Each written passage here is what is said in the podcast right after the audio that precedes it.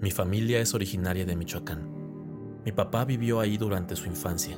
Él es un hombre de corte duro y muy determinado, a pesar de su ahora avanzada edad.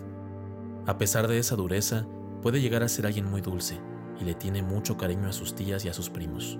Los visitamos con frecuencia y nos hacen sentir un afecto especial. Desde pequeño no me fue difícil notar que el tema de los padres de mi padre, es decir, mis abuelos, era evadido. No le daba mucha importancia cuando niño. Las pocas veces que llegué a preguntar sobre mis abuelos o de por qué yo no tenía abuelos, los adultos simplemente me decían que ya habían muerto. Con los años, esta explicación me fue siendo menos aceptable y presioné a mi papá en diversas ocasiones a que me contara más sobre sus padres. Es natural querer saber de dónde venimos, y sobre todo creo que esa evasión cuidadosa que había notado por años despertó mi curiosidad.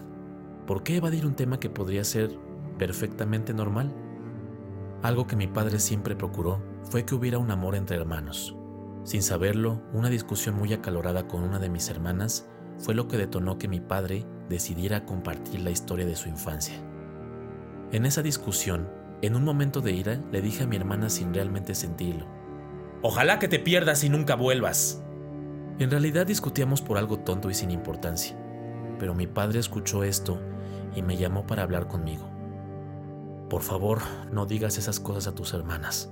Tú eres el mayor y debes cuidarlas. Nunca sabes cuándo algo le pueda pasar a una de ellas, y el amor de hermanos es lo más importante. Estas palabras cumplieron su propósito, porque me hicieron sentir culpa y sobre todo reflexionar que, en efecto, yo debía fungir como el protector de mis hermanas. Siempre has querido saber la historia de mi casa, y creo que ya está suficientemente grande para saberla. Pero hay dos condiciones. No volveremos a hablar de esto, y no puedes hacer preguntas. ¿De acuerdo? Acepté los términos. Me interesaba saber sobre todas las cosas que había pasado. Mi padre había nacido y crecido en una pequeña casa, en las orillas de un pueblo en Michoacán. No es el pueblo en el que vive mi familia actual. Su padre había decidido establecerse ahí para estar más cerca de la zona boscosa, llevándose a su madre, mi abuela, con él. Era el clásico escenario de haberse robado a la mujer. Era la familia de mi abuela con la que convivíamos, cosa que para mí era una revelación. Me reveló que él era el más pequeño de un total de siete hermanos, que tenía un hermano que había sido el mayor y el resto eran mujeres a excepción de él. Me contó que su infancia había sido difícil. Michoacán tiene zonas muy pobres y en las que aún hay costumbres anticuadas, mucho más en esas épocas. Pasaban muchas dificultades para conseguir alimento. Su padre era leñador de oficio y carecía de herramientas más modernas para llevar a cabo sus tareas. A medida que se empezó a regular la tala de árboles, comenzaron a tener aún más problemas. El pasado de su padre era un misterio, mi papá no sabía mucho de él más allá de su nombre y que era su progenitor.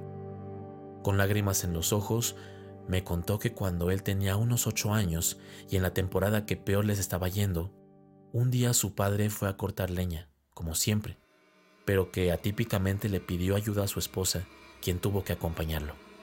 Usualmente regresaba antes del anochecer, pero ese día volvió mucho más tarde que de costumbre, solo y con cuatro caballos cargados de madera.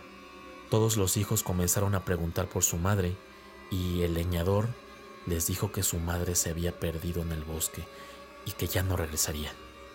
Se armó un alboroto y ante las distintas preguntas de sus hijos, mi abuelo comenzó a golpearlos a todos hasta que por temor a él decidieron ya no insistir.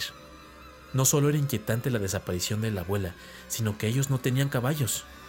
Notaron también que el abuelo tenía ahora en su poder una bolsa de buen volumen que se escuchaba como si tuviera monedas por dentro.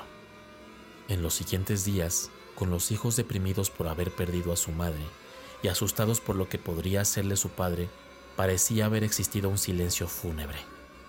El abuelo fue al pueblo, vendió la leña y compró provisiones y algunas herramientas. Un par de días después, viajaron a Uruapan para conseguir zapatos para todos y el leñador aprovechó para comprar algunas botellas finas de licor.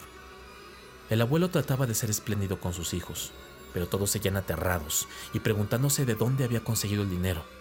El pensamiento que todos tenían era claro.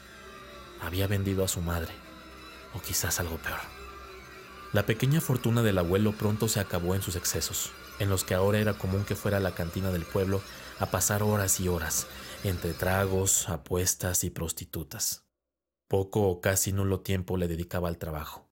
Una vez que regresaron a una situación precaria, el leñador se volvió violento y agresivo. Una mañana salió por madera, le pidió al hermano mayor de mi padre que lo acompañara y la misma historia se repitió. Regresó ya muy tarde, con cuatro caballos cargados de madera, una bolsa llena de monedas y sin mi tío. Entre golpes y amenazas acalló las preguntas y quejas del resto de sus hijos. Un par de días después, una de las hermanas de mi padre intentó escapar, pero el leñador la atrapó a medio camino y a partir de ese momento encadenó a todos sus hijos, incluyendo a mi padre. El ciclo de exceso se repitió y una vez más, cuando los recursos se agotaron, tomó a una de sus hijas y la llevó con él al bosque, regresando con cuatro caballos cargados de madera y una bolsa llena de monedas y sin su hija. Esto fue sucediendo por meses, hasta que ya solo quedaba mi padre y una de sus hermanas. Mi padre cuenta entre lágrimas que cuando por fin llegó el momento que tanto temían él y su única hermana, estaban aterrados que cuando su padre se acercó a ellos, era tal su miedo que volvió el estómago y ensució las botas del leñador. Este, en un arranque de furia, lo golpeó con fuerza y le dijo con una voz que no reflejaba amor alguno. Mira, cabrón, nomás por eso te va a tocar a ti.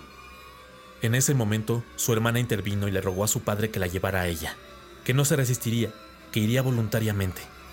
El abuelo los miró por un segundo y simplemente hizo una mueca y asintió con la cabeza. Prepara mis cosas, pues. Y que en un descuido le dio la llave para que se soltara del candado que ajustaba la cadena. Mi padre dice haber llorado con una rabia y un dolor indescriptible, pero no salió palabra alguna de él. Su hermana, también llorando, lo abrazó y le habló al oído. Voy a dejar el candado mal puesto. Espérate un rato y escapa. No vayas al pueblo. Vete para el otro pueblo que está detrás de la sierra y diles quién es tu mamá. Ahí vive familia nuestra y te van a ayudar. Te amo, hermanito. Cumpliendo su palabra, mi tía dejó mal puesto el candado y liberó a mi padre. Mi papá esperó un rato y con muchísimo miedo salió de la casucha y llegó al pueblo detrás de la sierra. Allí encontró las hermanas de mi abuela, quienes lo recibieron, lo cual explicaba el enorme cariño que había entre ellas y nuestra familia. Nunca se supo nada de mi abuelo ni de sus hijos y nadie hizo esfuerzo por averiguar nada. Con eso mi padre no solo me confió la razón de por qué se evitaba a toda costa mencionar a su padre, sino que me hizo entender por qué para él era tan importante el amor entre hermanos. Desde su perspectiva fue ese amor entre hermanos lo que le permitió vivir, y que, de alguna manera, él buscaba honrar esta memoria, criando hijos que se amaran entre sí. Con respecto al leñador, nadie sabe exactamente qué fue lo que pasó. No tengo idea si se trataba de algo de brujería o si había hecho algún pacto con algún demonio, o quizás simplemente era un acto atroz en el que vendió a mi abuela y a mis tías. Lo que sí sé es que es un crimen, una tragedia, y que cualquier familia buscaría enterrarlo en el olvido.